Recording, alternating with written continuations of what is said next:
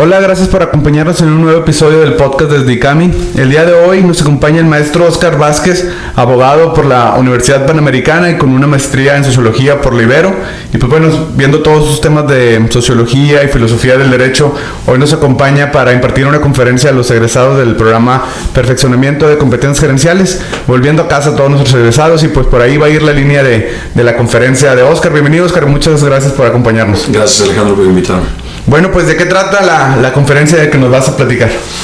Básicamente es tratar de encontrar un sentido de la Navidad, ¿verdad? O sea, que es por las épocas en las que nos encontramos, pero un sentido social, ¿verdad? Un sentido, lo, lo podemos elevar a nivel ya iglesia, podríamos decir así, porque pues es una, una época religiosa, pero podríamos comenzar también desde la sociedad, que, que qué necesidades estamos teniendo actualmente como sociedad, en donde pues vemos muchos sabores o una, una sociedad, eh, sabores contrarios, una sociedad deshilachada, ¿verdad? O sea, parecería que se aproxima una tormenta eh, y, y, como que cada quien está buscando qué posición tomar frente a esa tormenta cultural, esa tormenta de valores, esa vuelta de valores, vueltas de cosmovisiones, de maneras de entender las relaciones humanas, de maneras de entender las instituciones.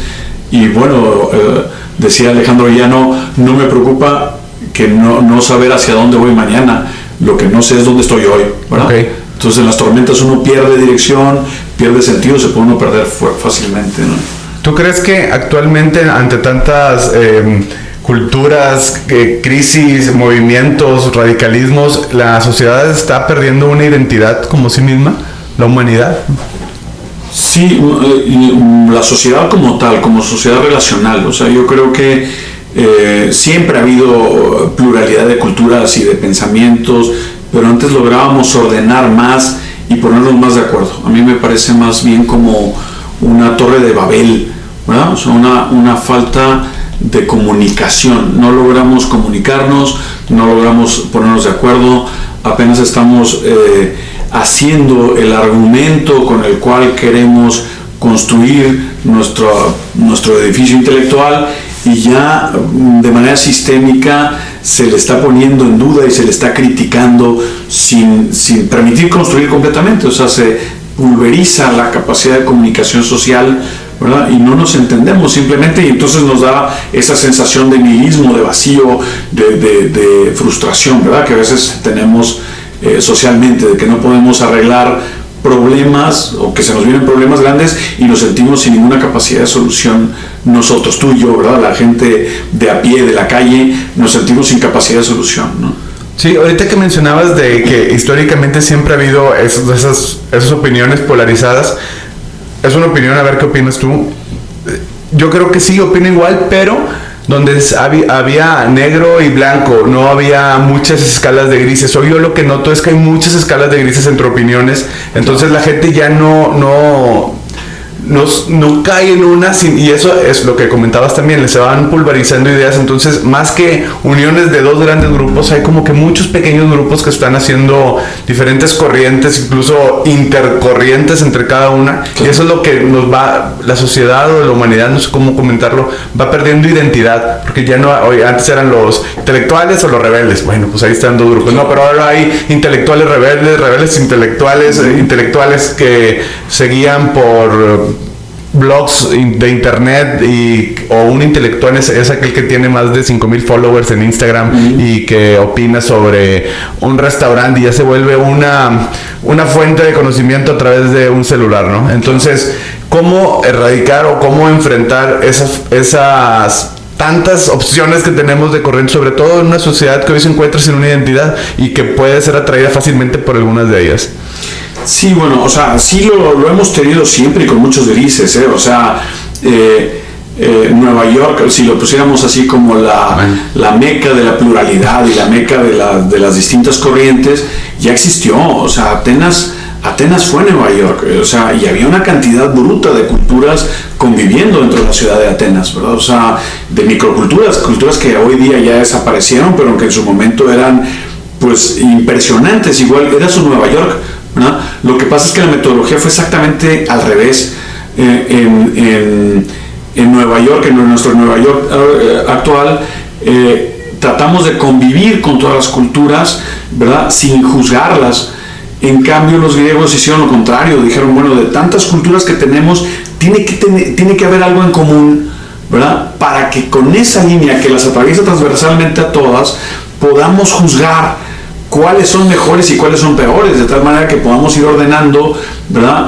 Mejores culturas o mejores movimientos culturales o mejores actitudes culturales y peores. A esa línea que atravesaba todas las culturas le llamaban physis, naturaleza, es lo que le llamábamos naturaleza, naturaleza social, naturaleza del hombre, naturaleza de las relaciones económicas o jurídicas o políticas o sociales. Y actualmente nos da miedo juzgar, ¿verdad? Nos da miedo juzgar porque sí, es un acto fuerte el de juzgar, quizá no bueno y malo, ¿verdad? O sea, pero sí juzguemos qué es mejor y qué es peor, qué actitudes son mejores, qué actitudes son peores, y sí tengamos parámetros de referencia, porque si no la comunicación va a ser muy difícil y se nos viene encima esa angustia vital. A mí lo que me preocupa es la, angustia, el individualismo en su nivel máximo de, soledad, ¿verdad? La, la soledad aunque nos encontramos rodeados de gente, no nos podemos comunicar con ellos porque no tenemos punto en contacto de comunicación. No hay esa fisis, ¿verdad? O sea, ese, ese eh, punto en común. Decía Chesterton que lo que está mal en el mundo es que nadie sabe lo que está bien. ¿Ah? Todos podemos denunciar lo que está mal en el mundo tú y yo ahorita podemos salir afuera y denunciamos que está mal el cambio climático del que veníamos hablando, el problema político, el problema económico, tenemos eh, cuestiones de las guerras, tenemos cuestiones de las enfermedades, todo el mundo sabemos lo que está mal, pero nadie sabe lo que está bien. ¿no? Cuando tratamos de poner de acuerdo tú y yo, qué es lo mejor frente al problema ecológico, eh, eh, nos vamos a descubrir que muy rápidamente nos vamos a pelear tú y yo, porque no sabemos lo que está bien. Sí, ¿y no crees que eso también ha sido un poco influenciado por eh, medios de comunicación? Eh, justo hace una, un, par de meses estuve en una conferencia donde nos, nos solicitaban como tarea de vida eh, ver los reportes de, o los encabezados de los periódicos. Entonces, el noventa y tantos por ciento, que eran noticias negativas y, e impersonales. Juzgaron mal la comisión, no leyeron bien el TEMEC, eh, están eh, asesinando más, pero no dicen quién. Así Es, no, no, el presidente André tal tal dijo esto, el abogado tal tal tal firmó este tratado. Es que si quiero vender noticias, tengo que lograr, uno, que te indignes un poco para que la compres, si no, no la compras, pasas de largo y lees la siguiente encabezado. Entonces, tengo que lograr cierta indignación tuya, pero la pizca debe ser muy pequeña porque tampoco te tengo que lograr que salgas a la calle, ¿verdad? O sea, tú simplemente vas generando una cierta eh, eh, angustia, un rechazo, una incomodidad, pero a la vez sigues en tu casa haciendo lo que ordinariamente estabas haciendo. Eso se acumula en el corazón. Y eso a lo largo de, al cabo de un año, ahora que estamos en época navideña, podemos llegar arrastrando todo eso diciendo, un cierto regusto a decadencia, ¿verdad? O sea, un cierto pesimismo cultural que nos hace mucho daño. ¿Y tú crees que eso es lo que también nos ha influenciado un poco, es siempre estar viendo o, notando más bien la noticia negativa porque es la que pudiera llegar a ser más eh, vendedora o popular o generar más gente? Diario tenemos que llenar podcast, diario tenemos que llenar antenas de radio, diario tenemos que llenar eh, canales de televisión, diario tenemos que llenar blogs, diario tenemos que llenar internet. Entonces necesitamos, ¿verdad? O sea, muchas veces nos anuncian la muerte del señor López cuando no sabíamos que estaba vivo el señor López, ¿verdad? O sea, no, no teníamos ni idea quién era, pero luego lo hacemos micronoticia y así de fragmentada, pues no, no le encontramos la forma de organizarla en la cabeza, de tener un orden dentro de la cabeza. Oye, Oscar, y aprovechando que estás aquí, me voy a salir un poquito del tema de la conferencia, pero aprovechando el tema, antropológicamente por qué necesitamos esas malas noticias que nos genera un cambio químico en el cuerpo alguna adrenalina o qué por, o, por qué nos llama la atención o más que generar noticias buenas que también generar noticias buenas nos nos provoca algo pero por qué nos inclinamos a veces hacia las malas yo creo que es más fácil más bien es más fácil o sea encontrar encontrar la parte miserable del hombre porque todas están generadas por la miseria humana es más sencilla que encontrar la parte más digna del hombre, la actuación grande, la virtuosa, ¿no? Entonces es más sencillo, el amarillismo es más sencillo y sí, lo reconoces más fácilmente, te ves proyectado en él más fácilmente que en un acto digno, fuerte, alto, grande, ¿verdad? O sea, de una persona que, que incluso no lo creerías, creemos más fácilmente la miseria humana que la, que la nobleza. ¿Y cómo podemos enfrentar este temporal que, que, o sea, esta, este, como lo comentábamos ahorita antes de iniciar, este, para el que yo juzgo como un reset de la sociedad, ¿cómo podemos enfrentarlo? ¿O cómo podemos refugiarnos? ¿O cómo podemos aprovechar esta crisis por la que está pasando, estamos pasando para pues, revertirla? Eh, algunos consejos, tareas, este... O, las tormentas... Eh, como es una tormenta cultural y parece que es occidental, ¿verdad? O sea, que es occidente completo, nos vemos con muy pocas posibilidades tú y yo de, de darle vuelta, de, de cambiarla. En, en, en, lo, que está haciendo efervescencia, ¿verdad? En lo, que está haciendo fuerte efervescencia, dices, no tengo ninguna posibilidad yo de influencia en eso. Las tormentas no se enfrentan de ordinario, ¿no? Salvo que seas un semidios, ¿verdad? Que vas a tratar de enfrentar una tormenta, un Hércules, un... En principio las tormentas, cualquier persona sensata, cualquier animal sensato, lo que busca es un refugio tú y yo tenemos que encontrar un refugio de sentido, un refugio pequeño para los nuestros, para donde estén nuestros amigos, nuestros seres queridos, que tenga sentido. Quizá el mundo pierde sentido en lo grande, en el ámbito político, en el económico, en la corrupción, en lo que quieras. Pero en mi micromundo yo he construido un refugio de sentido, en donde no hay corrupción, en donde no hay... Eh, eh, eh, traición, en donde no hay un economicismo salvaje que me quiera comprar, pero sí puedo construir un pequeño refugio ¿no? a nivel microsociedad, ¿verdad? O sea, y esa microsociedad a la larga, ¿no? si logramos hacer muchos pequeños refugios, pues una vez que pase la tormenta saldremos de los refugios y veremos que fuimos muchos los que nos escondimos, ¿no? O sea, mientras están los rayos afuera, parece que ya se murió todo el mundo, que a todo el mundo le cayó un rayo, que ya, ya esto ya se acabó. Y no, cuando sale el sol, que esté todo nevado y empieza a salir gente de los distintos refugios, nos vamos a reconocer, nos va a dar mucho eh, gusto ver humanos que lo lograron eh, brincar esta, esta tormenta de deshumanización en la que nos encontramos. Solamente como, para ser un poco claros, este refugio al que tú te refieres no es una, una analogía de cobardismo o sea, es eh, el, para los que nos están escuchando que no se interprete de esa manera. El, el refugiarnos es simplemente juntarnos en sociedad en pequeños grupos como lo, como lo comentabas, pero no ser de sentido, no ser insensatos, perdón, de enfrentarnos a algo que nada más nos pudiera tener mayores, mayores consecuencias negativas. Sí, exactamente. O sea, hay que ejercer los derechos, hay que, estamos obligados moralmente a ejercer los derechos, estamos obligados moralmente a defender, ¿verdad? O sea, no, no, pues nuestro pequeño espacio político. Pero eso vemos que es un sistema más grande y que eso está de alguna manera resquebrajándose, ¿no? El refugio es un refugio de sentido, de intimidad un lugar en el que puedas reír, un lugar en el que puedas amar, un lugar en el que puedas llorar, un lugar en el que puedas apreciar la belleza, un lugar en el que puedas captar la verdad, un lugar en el que puedas hacer el bien. Eso es un refugio. Eso es lo que me refiero con refugio. Y en estas épocas de reflexión de Navidad, ¿cómo podemos también, o, más bien, voy a, voy a reformular la pregunta, ¿estos momentos deberían de invitarnos a generar estos refugios? Sí, claro, por supuesto. ahí radica mi optimismo. ¿ah? O sea, que, que esto va a ser, el otoño es muy bonito, ¿verdad? Pero no nos tenemos que aferrar a las hojas que están en los árboles. Las hojas que están en los árboles se van a caer y los frutos secos se van a caer y para eso se requieren unas buenas llovidas y unas buenas temporales y un viento fuerte. Pero pues el refugio, digo, el, otoño y el invierno que viene después, a lo que me estoy refiriendo es más bien el invierno, presagian o dicen de alguna manera que viene una buena primavera, ¿verdad? O sea, después vendrá una buena primavera. es, es, importante eh, la, los fríos culturales o deshumanizados en los que a veces nos encontramos. Lástima que, pues, que hay muchas víctimas, ¿verdad? O sea, los que no entran a refugios pues quedan víctimas, víctimas de su deshumanización, ¿verdad? O sea, ellos mismos jugaron el juego de la deshumanización, les pareció un juego divertido y pues terminan ellos mismos siendo víctimas de sí mismos, ¿verdad? O sea, lo, lo, lo, pudiéramos comparar como una selección natural o no? ¿O es, ya, o, es más, más allá? sí, lo podemos comparar a una, una, selección natural. O sea, tú, tú dices, oye, estos tiempos, ¿qué? Estos y los que sean. Lo podemos dividir entre los que reflexionan y los que no reflexionan. Además, es una época tan simpática. Todas las épocas de toda la humanidad, siempre los viejos han dicho, oye, reflexiona y busca la realidad, parte de la realidad.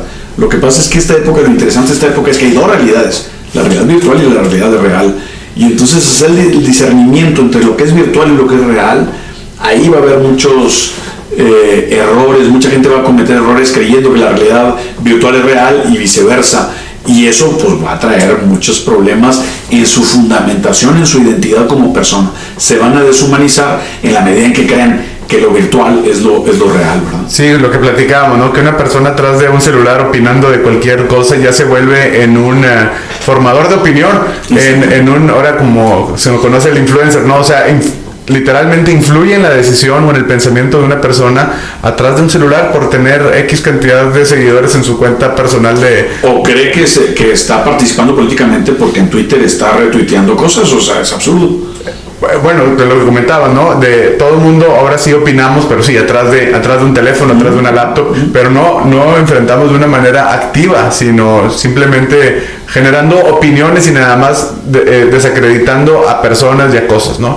Pero reflexiva, primero más que activa, primero reflexión y luego actuación. ¿Actuación en qué? En nuestro entorno en el pequeño entorno en nos encontramos. Es no va a venir un cambio mesiánico de arriba del sistema, eso va a ser imposible. El sistema tiene que ceder en algún momento porque ya está cometiendo errores grandes, sistémicos, ¿verdad? O sea, y la nueva piel viene de lo micro, de los refugios, de donde se va a hacer sentido, de ahí va a crecer un sentido nuevo y vendrá una primavera nueva cultural, como siempre vienen, ¿verdad?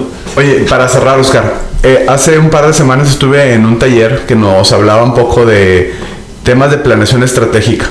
Pero la introducción fue que en el futuro, el futuro que pudiera llegar a ser inimaginable, nos comentaba la, moderadora que había una caricatura en los años 50, 60, no me acuerdo, donde las personas de alta sociedad que tenían la capacidad económica podían eh, al morir sus cerebros ponerlos en un cyborg. Entonces ellos vivían a través de un cuerpo robótico es un futuro que ahorita, incluso hoy, lo vemos imposible o lejano o que no nos va a tocar.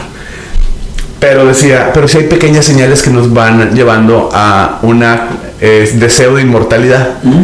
Y empieza con temas muy sencillos como crema antiarrugas para verte más joven y que el Botox. Y luego ya va incrementando en esos, en esos ejemplos sencillos a células madre, este, eh, em, clonación, de aparatos eh, mecánicos como sustitución de, eh, extremidades. Ya el videito ahí de la resurrección del... Eh, eso.